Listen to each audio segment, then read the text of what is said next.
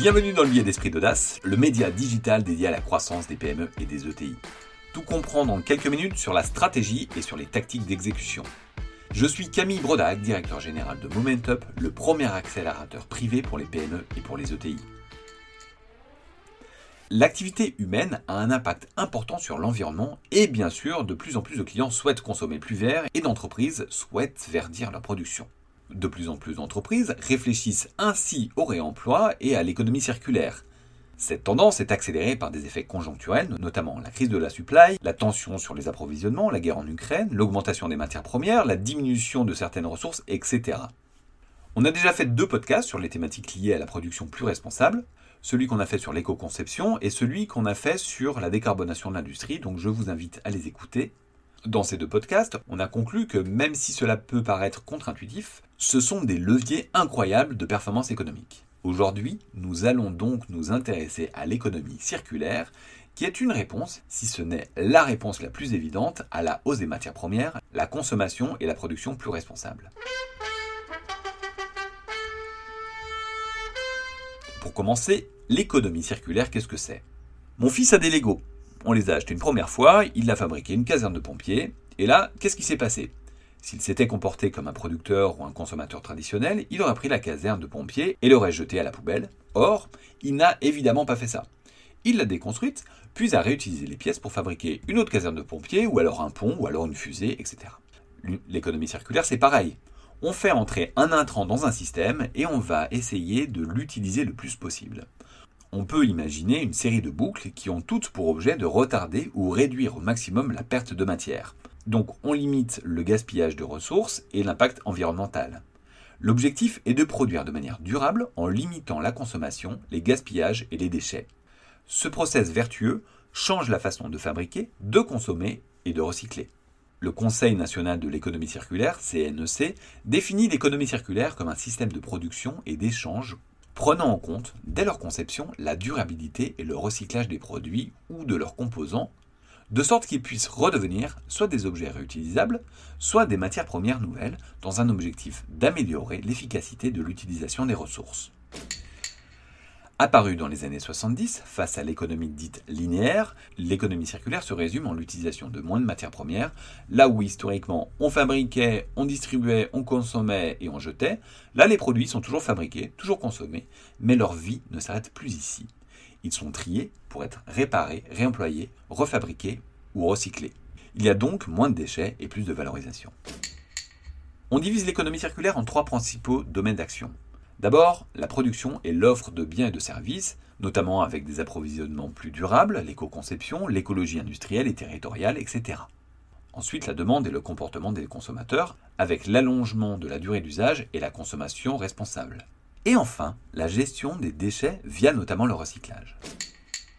On a noté quatre avantages de l'économie circulaire pour une PME. Le premier, un gain économique.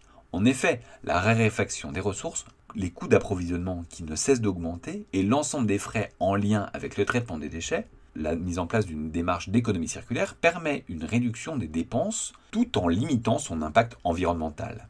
L'entreprise maîtrise donc davantage ses coûts et améliore sa compétitivité. Le deuxième, c'est l'avantage concurrentiel. Qu'on le veuille ou non, l'économie circulaire, c'est le monde de demain. Donc plus on y passe vite, plus on se crée un avantage concurrentiel vis-à-vis -vis des retardataires.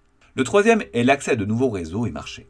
Les nouvelles normes environnementales sont en constante évolution et elles obligent les entreprises à être plus innovantes, à rencontrer de nouveaux acteurs et ainsi créer de nouvelles synergies. Une nouvelle économie et des nouveaux écosystèmes se créent.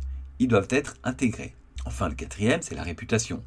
L'économie circulaire est un sujet au cœur des politiques RSE des entreprises. Une entreprise qui fait le choix de mettre en place une démarche d'économie circulaire réduit considérablement sa pollution, en faisant ça, elle améliore donc son image, ce qui peut lui permettre à terme de fidéliser sa clientèle, d'attirer de nouveaux consommateurs, d'être plus en phase avec les attentes des candidats lors de recrutement, car c'est plus porteur de sens, et tout simplement sauver la planète. En termes de business model liés à l'économie circulaire, on en a noté cinq principaux. Il y en aura d'autres, mais concentrons-nous sur ces cinq. Le premier sur l'approvisionnement circulaire. Le modèle est pertinent pour les entreprises qui exploitent les matières rares. Ces ressources doivent être remplacées par des produits totalement renouvelables, recyclables ou biodégradables. Le deuxième, la récupération des ressources. Ce modèle fait appel aux possibilités technologiques et aux innovations pour revaloriser et utiliser des produits. De cette façon, les pertes en matières premières sont moindres et la valeur économique est maximisée. L'exemple type est le cradle to cradle, où les déchets sont transformés en nouvelles matières premières. Prenons l'exemple de Target, fabricant de revêtements de sols commerciaux et de surfaces sportives, qui d'une part utilise des filets de pêche en fin de vie pour fabriquer leurs revêtements, et d'autre part utilise le carbonate de sodium issu du traitement de l'eau potable pour stabiliser les supports de tapis. On parle de symbiose industrielle. Le troisième est l'extension de la durée de vie. Ce modèle aide les entreprises à étendre le cycle de vie de leurs produits, ce qui préserve leur valeur économique. Les produits et matériaux normalement destinés à être jetés sont désormais conservés et même améliorés par exemple par réparation, mise à niveau ou remplacement sur le marché. En prolongeant le plus possible la durée de vie d'un produit, on évite sa mise en décharge et on génère de nouvelles sources de revenus. Des sociétés comme Rossignol, Decathlon ou le Vieux Compeur sont assez bonnes là-dessus. Rossignol, par exemple, vend moins cher des produits qui ne passent pas les process qualité pour leur aspect car rayé, par exemple.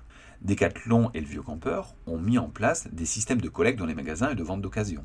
Le quatrième est la plateforme de partage. Dans ce modèle, la valeur des produits est renforcée par le partage avec d'autres. Les utilisateurs d'un produit, individus ou entreprises, se rencontrent sur une plateforme où elles partagent produits et services. De cette façon, un produit ou un service est utilisé le plus intensément et le plus souvent possible. Decathlon, encore eux, a créé ça par exemple. Leroy Merlin également a lancé un service de location de certaines choses, notamment les perceuses, parce que globalement, on utilise la perceuse pour faire un trou de temps en temps. Par conséquent, on peut clairement la partager avec d'autres utilisateurs. Le dernier est la vente à l'usage. Ce modèle transforme le produit en service. Les clients passent un contrat par lequel ils payent l'accès au produit pendant une heure ou en pay per use, c'est-à-dire paiement à l'usage. Ils ne sont donc plus propriétaires du produit. Ce modèle est intéressant pour les entreprises qui ont d'importants coûts d'exploitation. En plus, les entreprises ont la possibilité d'organiser l'entretien et la réutilisation des produits dont elles vont récupérer la valeur résiduelle. C'est le modèle qu'a choisi Philips Lighting, qui a développé une offre où ils ne vendent plus d'ampoules pour les lampadaires, mais ils vendent en revanche l'éclairage, en restant propriétaires de tout l'éclairage et en prenant cette charge. L'entreprise récupère les systèmes d'éclairage au moment adéquat pour le recycler ou l'upgrader. Et ce modèle est super intéressant, car il permet à Philips de vendre des produits plus chers, car de meilleure qualité, à la collectivité de bénéficier d'un éclairage de meilleure qualité pour moins cher, et enfin à la planète d'avoir moins de déchets. Passons à quelques exemples de PME. Le premier, Somapro, une PME française spécialisée dans la préparation culinaire qui a migré vers l'économie circulaire en passant d'un emballage très complexe à recycler à un emballage 100% recyclable. Hormis l'avantage environnemental, l'entreprise a changé la forme de son packaging, ce qui lui a permis d'attirer de nouveaux clients. Autant le premier à communiquer sur le sujet, et n'est pas un client de Momentup, voici deux exemples de nos clients dont je tairai le nom pour des raisons de confidentialité car nous sommes toujours en train de travailler avec eux sur cette thématique. Et donc les offres ne sont pas encore sorties ou simplement en bêta test. D'abord, un client qui vend des machines. Lorsque ça a été compliqué sur la supply, car il ne trouvait plus certaines pièces critiques et ne pouvait plus vendre, il s'est posé la question de la fin de vie de ses machines. Il ne s'est jamais posé la question avant. Il a donc organisé une collecte de ses machines en fin de vie et s'est rendu compte que la plupart de ses machines pouvaient être réparées il a finalement mis en place un système de collecte, de réparation et a créé un marché de vente de machines d'occasion ultra rentable. Là où son chiffre d'affaires s'effondrait car il ne pouvait plus se fournir, il a créé un business à forte marge. Autre client, dans le monde du sport, notre client produit des équipements sportifs en plastique. De par son activité, ce client véhicule une image de nature et d'écologie. En réalité, en fin de vie, les équipements sont enfouis. Pas terrible. Du coup, on les a aidés à travailler sur la fin de vie et notamment organiser la collecte, la réparation et l'offre de ces produits qu'il les récupère pour des clopinettes, remet en usage pour pas très cher et vend moins cher que s'il a été neuf, mais en tout cas c'est que de la marge. Les États ont pas mal légiféré en la matière, notamment avec la loi relative à la lutte contre le gaspillage et à l'économie circulaire du 10 février 2020. Elle vise à accélérer le changement des modèles de production et de consommation dans le but de réduire les déchets et préserver la biodiversité, les ressources naturelles et le climat. Elle met en place diverses mesures et parle notamment d'éco-conception, d'empreintes écologiques neutres, de déchets, etc. Le passage à l'économie circulaire peut impliquer un ticket d'entrée important car il est très structurant, mais il existe pas mal d'aides régionales, de l'ADEME ou de France Relance par exemple. Donc en résumé, l'économie circulaire est un nouveau paradigme. Il faudra y passer tôt ou tard, et le plus tôt est le mieux, car si vous ne le faites pas, vos concurrents le feront et capteront des business que vous aurez laissé passer, chercheront vos clients et vos salariés, car plus porteurs de sens. Et enfin, pensez à notre planète. Ce billet a été réalisé avec Momentup, le réflexe croissance des PME et des ETI. Un grand merci à Victor et Léa pour m'avoir aidé à le préparer. Si vous avez actuellement des réflexions autour de la croissance de votre entreprise, parlons-en. Ce billet est disponible sur toutes les plateformes de podcast et relayé sur les réseaux sociaux, notamment sur LinkedIn. S'il vous a plu, n'hésitez pas à vous abonner, le noter sur les différentes plateformes de diffusion, en parler autour de vous et nous laisser des messages. À la semaine prochaine!